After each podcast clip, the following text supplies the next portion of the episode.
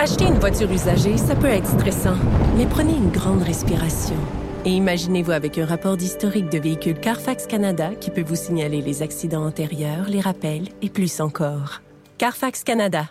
Achetez l'esprit tranquille. J'ai eu du plaisir à écrire ma chronique euh, qui est dans le journal ce matin sur euh, la victimite victimite qui caractérise le mouvement euh, souverainiste, ma chronique qui s'appelle Le Québec éternel victime. Et euh, bon, j'aurai l'occasion de résumer dans notre débat euh, ma pensée parce que c'est ce qui va être au cœur de notre discussion, donc je le ferai pas tout de suite. Mais ça a fait réagir mon collègue blogueur Steve Fortin qui s'est empêché avec sa plume hyper active d'écrire un long blog qui s'intitule Les fédéralistes et l'éternelle mémoire sélective. Il est au bout du fil. Salut Steve! Salut. Hey, moi aussi, j'ai eu du fun à écrire la mienne. Ça a sorti d'un jet si, bol, t'es, non, mais t'es vraiment, euh, un matin, j'ai dit, coudon, y a-tu ma chronique en avance, non? T'as été très, très efficace. Eh, écoute, euh, dis-moi ce que t'as pas aimé dans ma chronique. Ben, peut-être je vais résumer avant euh, ma pensée parce que Je, trouve que dans ta réplique, euh, t'abordes pas ce qui est au cœur de ma chronique. C'est-à-dire que je suis tanné de voir que chaque situation sert aux souverainistes, aux indépendantistes, sert à essayer de, bon, de raviver euh, les vieilles rengaines, d'essayer de, de d'éveiller le mouvement souverainiste, alors que des fois, je trouve qu'on tombe dans une suranalyse incroyable. Tu sais, dans ma chronique, je donne l'exemple de Meghan et, Harry, là, qui voulaient venir, euh, qui viennent au Canada, et là, on disait, voyons, on n'a pas à payer pour leur protection. Tout le monde s'entendait là-dessus, parce qu'on dit, ben voyons, ces gens-là, ils ont de l'argent, comme ça se peut pas, c'est pas à nous de payer pour ça. Mais là, ils s'en trouvent pour dire, non, non, mais là, ça, là, ça nous rappelle le colonialisme, puis l'impérialisme, puis il faudrait se séparer, puis arrêtez, vous allez trop loin. Puis là, ben, le dernier exemple en liste, c'était Peter McKay. Peter McKay parle pas français. Ah ben là, ça, c'est le signe ultime du désintérêt du Canada anglais envers le Québec. Vite, faut sacrer notre camp au, plus vite. Alors qu'à mon sens, ça veut dire que le gars, il a pas voulu apprendre le français, puis sans dit long sur l'incapacité du Parti conservateur ou de d'autres partis à attirer des, candidatures de, qualité en politique euh, de nos jours. C'est ça que je voulais dire, moi. Ben, garde, euh, je vais rebondir là-dessus, puis c'est drôle parce que venant de quelqu'un qui habite la région de l'Outaouais, puis qui, a cohabité vraiment avec les deux côtés, si tu veux. Moi, je travaille autant à Ottawa que je travaille au Québec. Euh, je vais te dire, ben franchement, là, je, peux t'en parler longtemps, moi, des deux solitudes, puis de deux de, deux nations là, qui cohabitent côte à côte, mais qui ont plus vraiment grand-chose à se dire. Puis ce qui se passe au, Parti conservateur, c'est un petit peu un syndrome de ça. Et quand on a quelque chose à se dire, généralement, c'est plutôt pour se lancer des bêtises que euh, que de s'apprécier mutuellement, parce que je pense qu'on est rendu là. Il y a une longue acrimonie qui a été euh, qui a été accumulée depuis très longtemps. Puis dans mon texte, euh, j'ai appelé ça les limbes constitutionnelles, mais j'ai mhm. souvent parlé de ça. Ça, là, c'est comme une carie, ça. Ça dure depuis tellement longtemps, puis c'est comme un mal dedans, puis c'est plate, puis personne ne veut parler de ça. Mais il n'y a pas de nation qui se respecte qui laisserait ça pourrir de la façon dont on l'a laissé faire au Canada. Et, à un moment donné, ben oui, c'est vrai que tous les petits, tous les petits mots dedans qui, qui arrivent dans la vie de cette de ce pays-là, de cette fédération-là, ben oui, ça va ressortir, puis ça va faire comme des gens de, de, de petits sursauts, puis les gens vont dire, ouais, ben ah, regardez donc ça. Le Québec euh, sont pas contents, ils veulent pas qu'on passe un, pipeline de bord en bord. Le, Québec est pas content, la péréquation. Là, tu sais, tous les sujets sont sont, sont, sont des occasions, on dirait, qu'on qu'on qu'on se tire les cheveux dans ce pays-là. Puis y a, ça, ça en est une Le bilinguisme, c'est une de ces euh, c'est une de ces caractéristiques-là pour moi. Oui, mais moi, on a, on a couru après, pareil, Steve. Tu sais, je, me faisais l'image un matin, c'est comme si c'était à l'école, là, au primaire, au secondaire, puis il y a quelqu'un dans ta classe, là, à tous les jours, quand t'arrives, tu, tu, tu lui ramènes une pichenote sur le bord de l'oreille, tu lui dis qu'il est laid, que tu l'aimes pas, puis tu veux changer de classe, mais après ça, tu te demandes pourquoi il veut pas venir à ta fête. Euh, c'est un peu ça, le, Québec. Non, mais c'est, on, veut se séparer. on, fait juste penser à notre petit nombril, puis après ça, on voudrait que le Canada se mette à genoux devant nous, puis qu'ils disent, oh ben là, oh, qu'est-ce qu'on peut faire pour vous, gens du Québec, puis on court après aussi. Qu'est-ce qu'on fait nous pour essayer d'améliorer cette situation-là au Canada? On fait rien. Ben, je pense que je pense que généralement là, euh, les Québécois ont été très, très, très conciliants avec le Canada. Et puis, souviens-toi d'une chose. Après ce qui s'est passé en 1995, puis je l'ai souvent dit, et pour moi, c'est, oui, il y avait quelque chose là qui s'est passé qui était vraiment déprimant, puis qui était même enrageant dans l'exercice démocratique lui-même, mais il y a une chose, par exemple. Ces deux nations-là, peut-être qu'elles s'entendent pas sur bien des sujets, mais dans à peu près tous les autres pays du monde, s'il avait fallu qu'on arrive à une situation comme celle-là, ça aurait fini en violence, en, en je veux dire, en guerre ouverte ou en tout cas, tu sais, en grosse manifestation. Nous autres, on n'a pas fait ça comme ça. Puis je trouve que ces deux nations-là, bien qu'elles aient beaucoup, beaucoup à, si on veut, à se coltailler, ben elles, elles continuent à cohabiter, mais il arrive toujours des événements, il arrive toujours des dossiers à partir desquels on se rend compte que euh, les, les, les intérêts supérieurs de ces deux nations-là, le plus souvent, sont plutôt en contradiction qu'en adéquation. Puis on a le droit de le dire, c'est pas c'est pas de se victimiser que de rappeler par exemple que si le Canada est encore bilingue, ben c'est le fait surtout du Québec, un peu du Nouveau-Brunswick et de quelques régions en Ontario. On, on peut le dire ça. Sinon là, ben ça n'existe pas le bilinguisme. Il faut avoir habité dans les provinces de l'Ouest ce que j'ai fait pour comprendre que ça n'existe tout simplement pas. C'est un leurre, cette affaire-là. Mais ben, qu'est-ce que, qu'est-ce que, qu'est-ce que le Québec a fait au cours des dernières décennies pour euh, améliorer le bilinguisme au Canada? À part de, de regarder notre nombril, puis même d'avoir de la misère à protéger notre propre langue chez nous. Là, tu vas à Montréal, puis tu t'en rends compte assez rapidement. Tu sais, on, on, veut bien pointer les doigts vers le reste du Canada, dire, oh, vous, vous vous souciez très peu du, du bilinguisme. Mais nous, concrètement, on fait quoi pour ça? À l'intérieur même du Québec, il y a des gens qui souhaiteraient que le Québec soit lui-même bilingue, alors que, et ça je peux t'en parler parce que c'est mon champ d'étude, alors que nous-mêmes, on a de la difficulté à être capable d'assurer la pérennité de, de, notre langue en l'enseignant selon les principes de sa compréhension la plus euh, la, plus de base, basique, si tu veux. Puis les problèmes qu'on a de littératie, ben, viennent entre autres, et, d'analphabétisme fonctionnel, ils viennent entre autres du fait qu'on est dans une situation hyper minoritaire en Amérique du Nord et que c'est de plus en plus difficile pour le Québec d'être capable d'assurer la pérennité de sa langue en en, assurant, si on veut, l'enseignement adéquat euh, de, de, de, de manière large et, et, et, si on veut, là, assumé partout au Québec faut pas oublier qu'à l'intérieur du Québec même, on a nos propres défis parce qu'effectivement, à Montréal, il y a un fort courant pour que ce, Montréal-là soit, et il est devenu, là, parce qu'il est à 50% bilingue. Donc, il y a ce fort courant-là, mais pour qu'on soit capable d'assurer la pérennité de notre langue, il faudrait qu'on assume notre fait francophone et qu'on le défende et qu'on n'ait pas peur de défendre la, loi 101, puis qu'on n'ait pas peur de dire non, ici au Québec, c'est en français que ça se passe, ça va, ça va avoir des dents, cette affaire-là. Mais on le fait pas. On est conciliant mais, Oui, mais c'est ça, mais c'est nous, ça, Steve. Non, mais Steve, Steve, Steve, si Montréal s'anglicise, là, c'est pas de la faute des gens de l'Alberta et de la Saskatchewan. C'est que parce que tu dis les, les gens eux-mêmes prônent le bilinguisme. Je pense que c'est pas tant qu'ils prônent le bilinguisme qu'ils sont pas suffisamment sensibilisés à l'importance de protéger notre langue. C'est pas de la faute des Ontariens puis des Albertains si on se soucie pas suffisamment de notre langue chez nous même. Non, c'est ça que je te dis, je ne les blâme pas.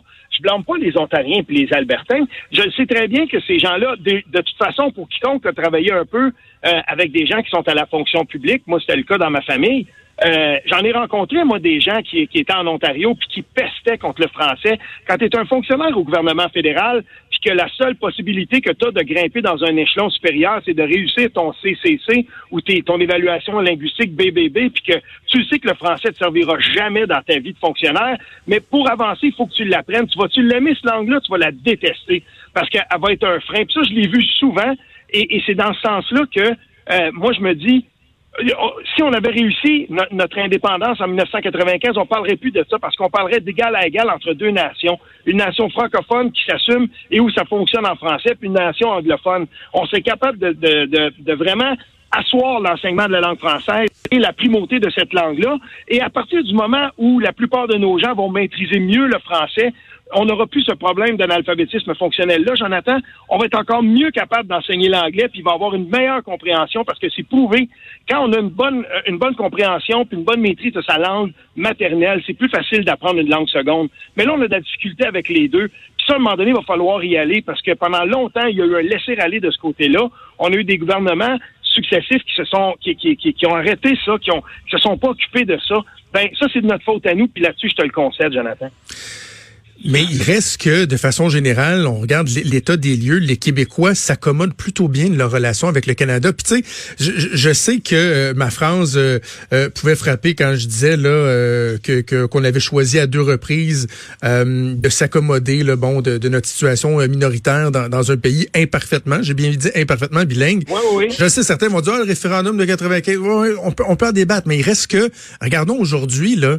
Les, les, Québécois se réveillent pas en disant mon Dieu qu'on aurait dû, puis mon Dieu qu'il faudrait donc.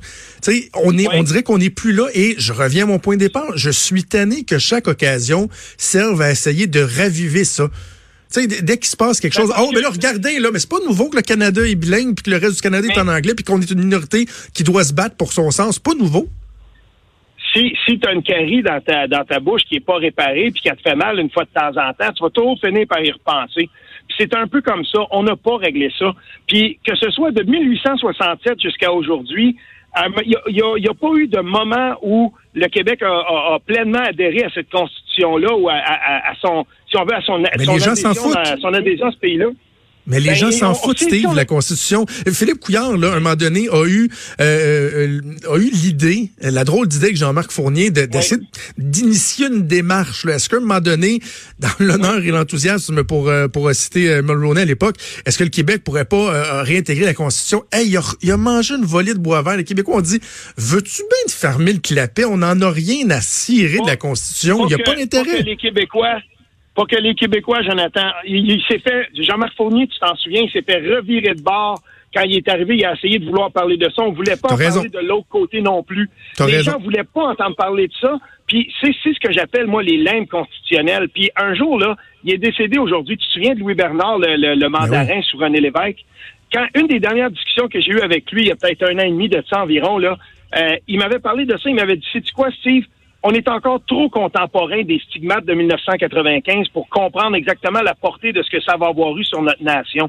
je suis très d'accord avec ça. On est encore là-dedans, Jonathan. Puis oui, les gens veulent plus en entendre parler parce que ça a été ça a été vraiment c'était un stigmate pour les gens, autant au Canada anglais qu'au Québec. On n'a pas, on a manqué notre rendez-vous avec l'histoire des deux côtés. Ben c'est sûr que les gens veulent plus entendre parler de ça parce qu'ils sont complètement, ils sont sidérés, ils veulent plus, ils veulent plus, en, ils veulent plus en débattre de ça. Mais il va falloir régler ça. Il n'y a pas un pays qui se respecte qui continue à fêter son 150e anniversaire avec euh, le, corps, euh, quasiment le corps des personnes qui sont pas à l'intérieur de sa constitution. Il faut aller aux États-Unis pour comprendre à quel point que la constitution c'est important, puis que même si les gens sont démocrates ou républicains, hey, ils vont pas essayer de toucher la constitution, par exemple, parce que c'est ça qui les lie ensemble. Nous, on n'a rien pour nous lier, Jonathan, on n'a absolument rien. Je suis euh, désolé, mais il n'y en a pas. Ouais. Le hockey? Ben, écoute, c'est. Ben... OK, là, là, si tu veux aller là, moi, je vais te dire, c'est drôle, hein?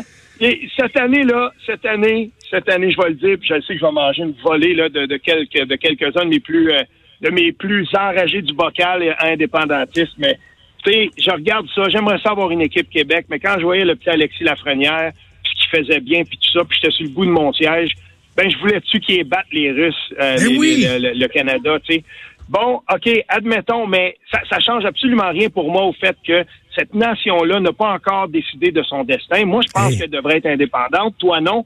Mais il faudra un jour, euh, il faudra un jour arriver à, à, un quelconque résultat à ça. J'espère que là-dessus, au moins, on va s'entendre. Mais, mais en même temps, tu sais, je, vais rappeler à nos auditeurs que dans les derniers mois, j'ai mentionné à plus d'une reprise, ça a fait jaser un peu, je l'ai écrit, on en a parlé à l'ajoute, que je commençais moi aussi à me questionner sur la place du, du Québec dans le Canada quand je voyais, par exemple, euh, les réticences euh, du, euh, du, sympathique premier ministre Brian Pallister qui nous ramasse à gauche ah et à droite pour la loi 21. Tu sais, je me dis, OK, là-dessus, ouais, on peut se poser des questions. je dis souvent que moi, le jour où l'indépendance va se faire, ce sera lorsqu'on aura démontrer qu'au point de vue économique, on est capable de, d'accumuler les, les, réussites puis de, de, de s'auto-suffire un peu comme l'Écosse l'a fait. Mais quand je vois qu'à chaque occasion, euh, les gens un peu amers ramènent ces débats-là qui n'intéressent plus les gens, la Constitution, le ci, le ça, Away, dont le référendum de 95. Je me dis, vous le prenez pas par le bon bout. Vous le prenez pas par le bon bout, Steve. Ça, j'en ai, j'en ai parlé ce matin, puis j'ai lu ton texte deux fois. Puis je me suis dit, bon, OK, là, ça, faut arrêter ça, cette espèce de phrase-là que les, les, les, Québécois ont dit deux fois non à l'indépendance. En fait, les Québécois n'ont jamais choisi leur place dans ce, dans ce pays-là. Et que ce soit avec Charlottetown, Meach, que ce soit 82, 80 ou 95, tout ça, c'est l'histoire des limbes constitutionnelles, c'est l'histoire de notre incapacité à adhérer ou à sortir de ce, de ce pays-là. mais il faut regarder en avant, Steve.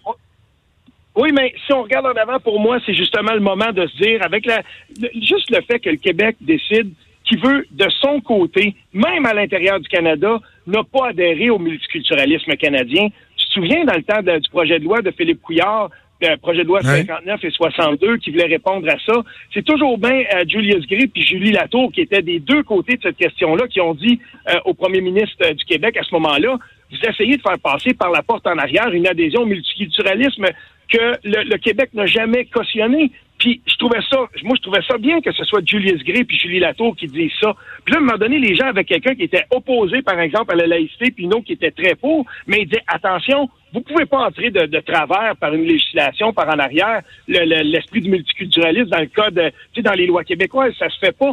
Mais là, à ce temps qu'on a décidé, qu'il y a un gouvernement qui a décidé d'y aller avec ça, regarde les, les, les, les réactions qu'on a. Je veux dire, c'est plus juste un désaccord, c'est carrément du mépris quand c'est pas de la, proche de la haine. Mais là, à un moment donné, il faut, il faut voir qu'on ne sera jamais capable d'assurer pleinement nos, nos décisions et notre destin dans ce cadre-là. ça, c'est juste un exemple, mais il y en a d'autres. Steve, j'en débattrai pendant des heures avec toi. Malheureusement, le, temps nous manque. Je voudrais peut-être juste spécifier avant qu'on se laisse euh, que. parce que t'es parlable, t'es parlable sur ces questions-là, puis c'est le fun de débattre avec toi. Ben oui, il y en ben a oui. De plus en plus comme toi, puis il faut ça, il faut se parler. Avant qu'on se laisse, peut-être juste mentionner que sauf erreur, Louis Bernard est toujours bien en vie. OK, OK, ben, ah, ça, ça, se peut, là, je sais pas, là, j'ai, mais... Parce que quand t'as dit ça, je me suis, il me semble, je me souviens pas d'avoir entendu ça, puis en tout cas, selon euh, mes vérifications, il est, il est toujours en vie à 82 ans. Alors, salutations à Louis Bernard. Ah bon, ben, excusez, excusez-moi là-dessus, mais moi, je l'ai pas vu, ça fait un certain bout de temps, puis euh, c'est une des, une des discussions, la dernière discussion que j'ai eue avec lui, là, c'est une des discussions qui m'a le plus fait, fait, fait triper à, titre de, de crack de politique. il est passionnant, cet homme Des gens comme lui sont passionnants. Un vécu incroyable. Il a, été témoin de tellement de choses dans l'histoire du gouvernement du Québec. Et Steve Forton continue à te lire euh, sur le site Internet et dans la copie papier du Journal de Montréal, le Journal du Québec. Puis on t'entend régulièrement à Cube Radio aussi. Merci beaucoup. Salut.